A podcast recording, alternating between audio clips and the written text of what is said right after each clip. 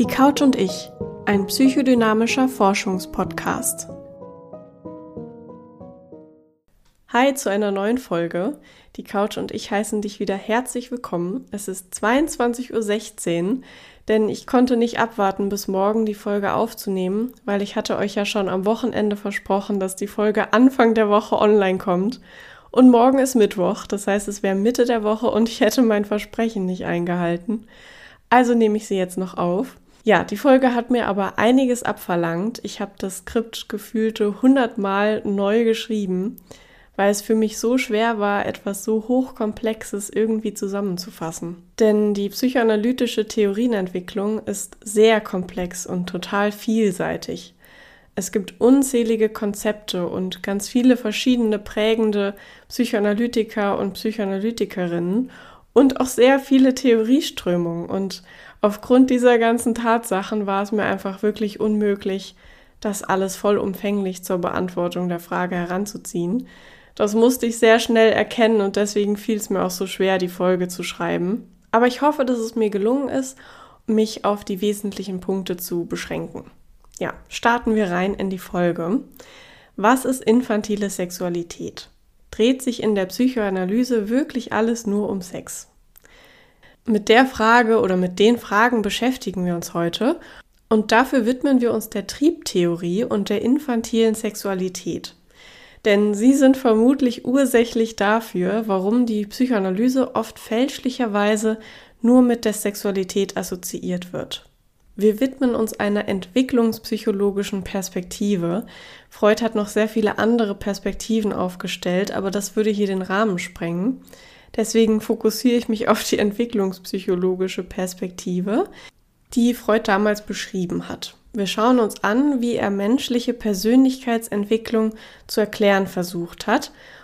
Und das alles begann um 1905 herum, als er erstmals der Annahme war, dass die menschliche Psyche sich durch körperliche Triebkräfte entwickeln würde.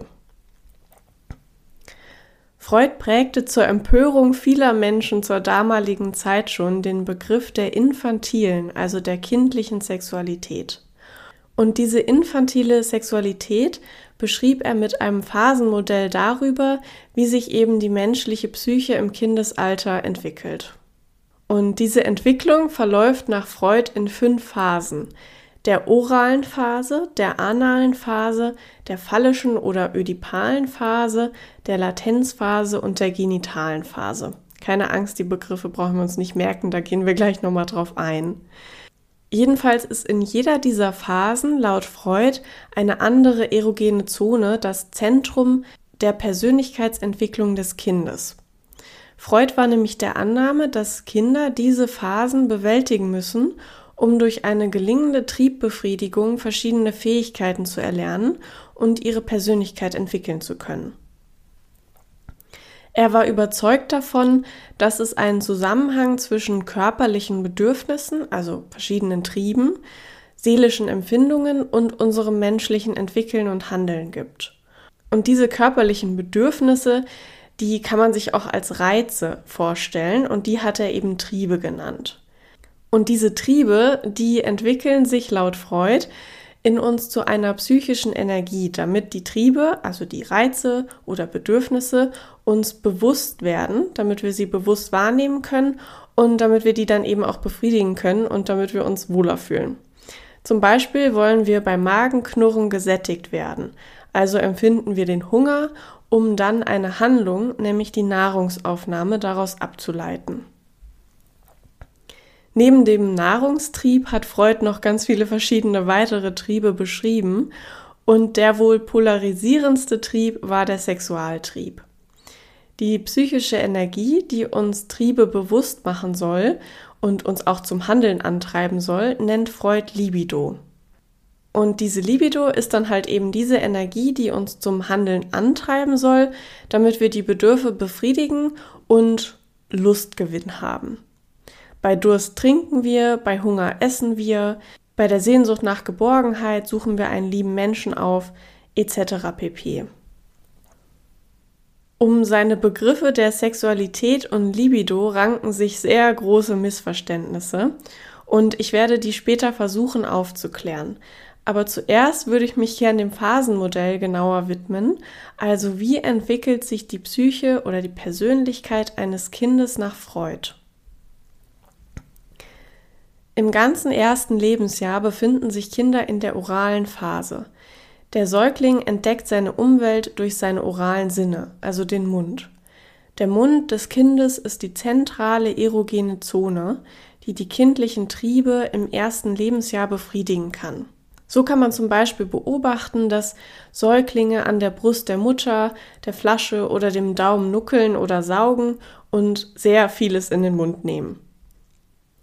In dieser Phase beginnt essentiell lustvolles Bindungsverhalten und das Kind kann die Erfahrung machen, dass ein anderer Mensch, eben die Bezugsperson, seinen Bedürfnissen nach Nahrung, Fürsorge, Geborgenheit und Schutz nachkommt, dass der Mensch diesen Bedürfnissen begegnet und dass das Kind auch Befriedigung erfährt. Befriedigung hat immer auch etwas mit Lust zu tun, aber hier sei wirklich schon mal betont, damit ist keine sexuelle Lust gemeint, wie wir sie im Erwachsenenalter vielleicht verstehen würden. Das Kind kann durch das Nuckeln an der Flasche oder der Brust Selbstvertrauen darin entwickeln, dass seine Bedürfnisse nach Nahrung, Geborgenheit und Sicherheit gesehen und erfüllt werden. Wenn Kinder zu früh von der Flasche oder der Brust entwöhnt werden oder die Bedürfnisbefriedigung nicht ausreichend gelingt, dann kann das die kindliche Bedürfnisbefriedigung von Nähe, Geborgenheit, Schutz und Sicherheit nachhaltig stören. So können zum Beispiel Ängste entstehen, Enttäuschungen empfunden werden und ein Misstrauen gegenüber liebevoller Zuwendung auftauchen. Aus heutiger Bindungsforschung können schon in den ersten Lebensmonaten Bindungstraumata entstehen, die die kindliche Entwicklung eben sehr stören können. Nach Freud befinden sich Kinder zwischen dem zweiten und dritten Lebensjahr in der analen Phase. Die zentrale erogene Zone, wie der Name der Phase schon sagt, ist der Anus beziehungsweise aber auch die Blase oder der Blaseneingang beziehungsweise der Harnröhreneingang, so heißt es. Die kindliche Triebbefriedigung dreht sich um das Loslassen und Zurückhalten von Ausscheidungen. Kinder wenden ihre Aufmerksamkeit dem bewussten Anhalten und dem Loslassen der Ausscheidungen zu und empfinden darüber eben Befriedigung. Sie lernen auf diese Weise lustvoll selbst zu entscheiden, wann sie auf Toilette möchten oder wann sie dies eben auch verweigern und sich damit abgrenzen und auch kontrollieren können. Und in dieser Phase ist eben auch total wichtig, dass jedes Kind sein ganz eigenes Tempo hat, in dem es sich entwickelt. Wenn es zu früh gedrängt wird, die Toilette zu benutzen, kann das zu Ängsten führen. Die Kinder können Kontrollverlust erleben und im schlimmsten Fall sich vor ihrem eigenen Körper ekeln. Die anale Phase dient aber nicht zuletzt auch dazu, erste Moralvorstellungen darüber zu entwickeln, wann und wo ich mich zum Beispiel auch entleeren kann und auch möchte. Es geht grob gesagt um die Autonomieentwicklung, den Prozess des Selbstständigwerdens, des Selbstentscheidenwollens, die Trotzphase eben. Die Trotzphase kennen viele Eltern und diese Trotzphase lässt sich in diesem Lebensabschnitt der analen Phase verorten. Kinder im Alter zwischen drei und sechs Jahren befinden sich dann nach Freud in der ödipalen oder phallischen Phase. Sie wenden in der Phase ihre Aufmerksamkeit ihren Genitalien zu und nicht nur ihren eigenen Genitalien, sondern auch den Genitalien und dem Geschlecht der anderen. Sie erkennen Geschlechtsunterschiede, Geschlechterrollen und entwickeln ein kindliches Verständnis für ihre eigene Geschlechtsidentität. Und nicht zuletzt, ich möchte es nicht unerwähnt lassen, in dieser Phase der Entwicklung beschreibt Freud auch den Ödipus-Komplex und um ihn drehen sich ebenso viele Missverständnisse wie auch wissenschaftlich natürlich berechtigte Kritik. Aber eine moderne Interpretation des Ödipus-Komplex würde jetzt an der Stelle einfach zu weit führen, deswegen lasse ich das mal weg. Jedenfalls steht in diesen drei Phasen, die ich jetzt beschrieben habe, die Lustbefriedigung des Kindes noch im Vordergrund. Das Kind kann sie nicht aufschieben. Es unterliegt dem kindlichen Egozentrismus, drängt zur unmittelbaren Befriedigung jeglicher Triebwünsche. Das heißt, es kann ganz schlecht abwarten, bis seine Bedürfnisse befriedigt werden. Kinder sind in der Phase auch zum Teil noch sehr stark auf das Objekt, also seine Bezugsperson angewiesen, um die Lust zu befriedigen. Die Latenzphase, die jetzt aber auf diese drei Phasen folgt, verhilft den Kindern dann aber dazu, Lustbefriedigung aufschieben zu lernen, sie ersetzen zu können oder auch ganz auf sie verzichten zu können. Und dieser Verzicht oder der Aufschub und auch der Ersatz sind ganz wichtige Fähigkeiten, um im sozialen Gefüge Konflikte lösen zu können man kann ja nicht in jeder Situation seine Bedürfnisse unmittelbar sofort befriedigen und durchsetzen. Deshalb ist es wichtig, dass Kinder das lernen. Und in dieser Phase rückt die unmittelbare Lustbefriedigung eben in den Hintergrund. Freud hat sich dieser Phase eben deshalb weniger zugewandt, weil er der Annahme war, dass sich die infantile Sexualität hier kaum weiterentwickelt. Aber heute wissen wir definitiv mehr darüber, denn auch Kinder in diesem Alter machen total wichtige psychosexuelle Entwicklungsschritte durch. Das heißt zum Beispiel bauen sie schon erlernte sensomotorische oder intellektuelle und auch psychosoziale Fähigkeiten weiter aus und dürfen unter anderem auch ein stabiles Selbstwertgefühl entwickeln. Auch Freundschaften werden in dieser Phase aufgebaut. Das merkt man oft, wenn Kinder dann in die Grundschule kommen. Ähm, typisch für diese Phase ist aber, dass Mädchen doof sind und Jungs auch blöd. Das heißt, das jeweils andere Geschlecht wird abgelehnt. Aus entwicklungspsychologischer Perspektive hilft die Freundschaft mit dem gleichen Geschlecht aber sehr gut dabei, die eigene Geschlechtsidentität zu festigen. Das heißt, es ist total normal, dass Kinder erstmal das jeweils andere Geschlecht in der Phase ablehnen. Wenn diese Latenzphase zu Ende geht, dann wartet die Pubertät. Und die Pubertät wird auch genitale Phase genannt. In der Phase tritt eine neue Funktion auf, denn es geht nicht mehr nur um den Lustgewinn, sondern auch um die Fortpflanzung, die Sexualität als zwischenmenschliche Interaktion. Der Körper kommt eben in die Pubertät mit allem, was dazugehört. Er produziert Sexualhormone, Stimmungsschwankungen und das erste mit Erwachsenensexualität vergleichbare erotische Interesse kommt auf. So viel zu den Phasen nach Freud und jetzt kommen wir zur wohl größten Empörung. Hat er ernsthaft gedacht, Kinder wollten Sex genauso wie wir unsere Erwachsenensexualität verstehen? Nein, das hat er nicht. In Bezug auf die Libido, das lustvolle Handeln von Kleinkindern und den Sexualtrieb entstehen eben oft total große Missverständnisse, die ich an dieser Stelle aber unbedingt aufklären will.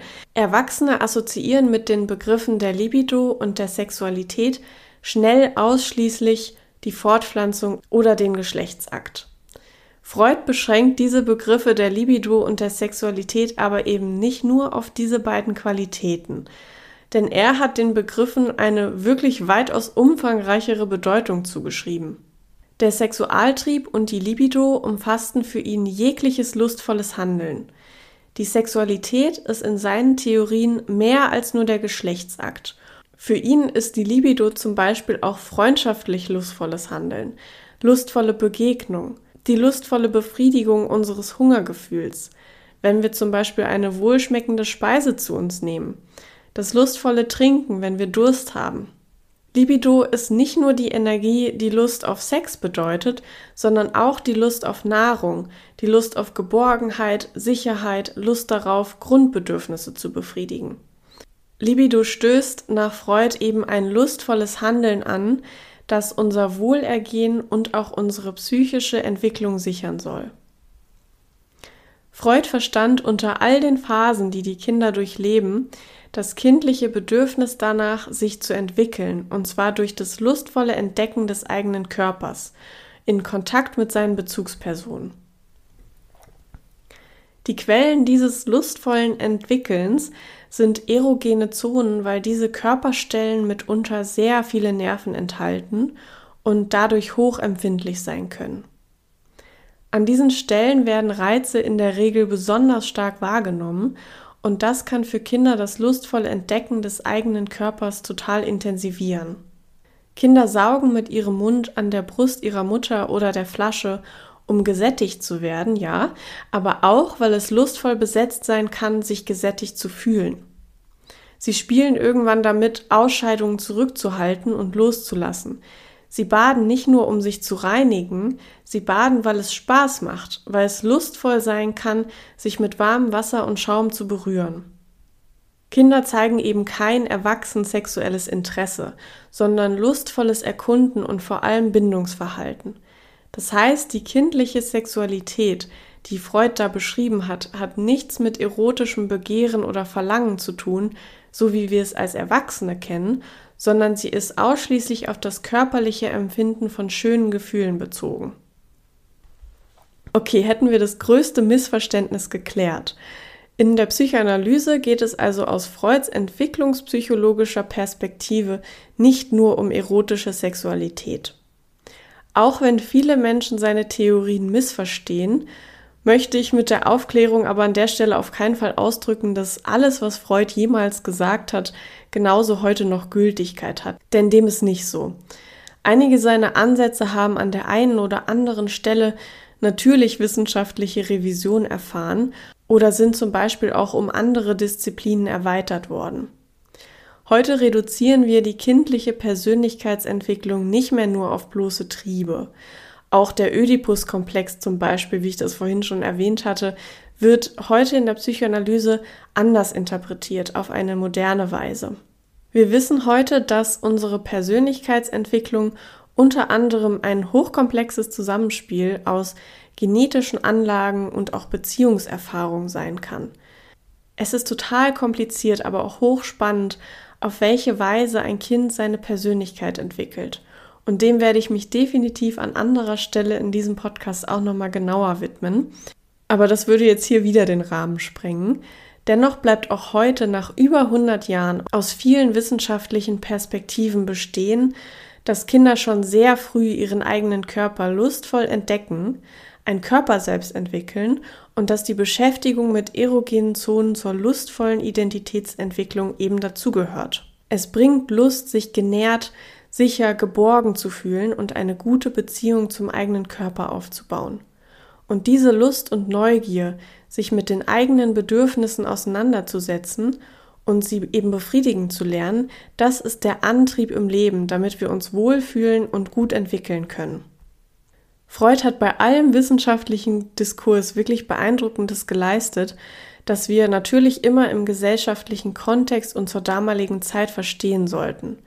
Seine ganzen umfangreichen Theorien revolutionierten im 20. Jahrhundert nicht nur die Psychologie, sondern zum Beispiel auch die damalige Kultur, das Denken und das Weltbild vieler Menschen. Sexualität ist im psychoanalytischen Denken ein wichtiges Phänomen, aber nicht das einzige Phänomen menschlicher Entwicklung oder menschlichen Erlebens und Handelns. Die Psychoanalyse hat sich durch viele psychoanalytische Perspektiven weiterentwickelt und total viele Konzepte auch über Bord geworfen, aber auch sehr viele neue Konzepte dazu gewonnen. Der Kern heutiger psychoanalytischer Arbeit ist eben nicht die Sexualität, sondern die Beziehung. Und dieser wesentliche Entwicklungsbaustein des menschlichen Seins hat sich in den letzten Jahrzehnten durch die Objektbeziehungstheorien zum Beispiel oder die Bindungstheorien und auch die Mentalisierungstheorien herausgebildet. Und diese ganzen neueren Ansätze psychoanalytischen Denkens kann man mit vielen wissenschaftlichen Befunden aus zum Beispiel der Säuglings- und Bindungsforschung untermauern. Was all diese Ansätze aber genau bedeuten und wie wichtig sie auch für heutige psychoanalytische Arbeit sind, dem widme ich mich in neuen Podcast-Folgen, denn das würde hier wieder den Rahmen sprengen. Aber so viel sei schon mal gesagt. Wir entwickeln uns in Beziehung zu anderen Menschen. Kinder brauchen Bindung, um ihre kleine Persönlichkeit heranwachsen zu lassen. Sie sind auf das emotionale Spiegeln, die Resonanz und vor allen Dingen auch die psychischen Fähigkeiten ihrer Bezugspersonen angewiesen, weil sie dadurch lernen. Was Freud damals schon wusste, es kommt auf eine gelungene Befriedigung von Grundbedürfnissen an. Und heute wissen wir, es reichen eben nicht nur Triebe. Wir brauchen von frühester Kindheit an ausreichend gute Bindungserfahrungen, in denen unsere Grundbedürfnisse gesehen und beantwortet werden. Und genau dieses Entwicklungskonzept ist der zentrale Therapiemechanismus vieler verschiedener psychodynamischer Psychotherapien, denn so wie wir unsere psychischen Fähigkeiten in Beziehung mit unseren Bezugspersonen in der Kindheit erlernen konnten, so können wir sie auch in Beziehung zu unserem Psychotherapeuten entwickeln.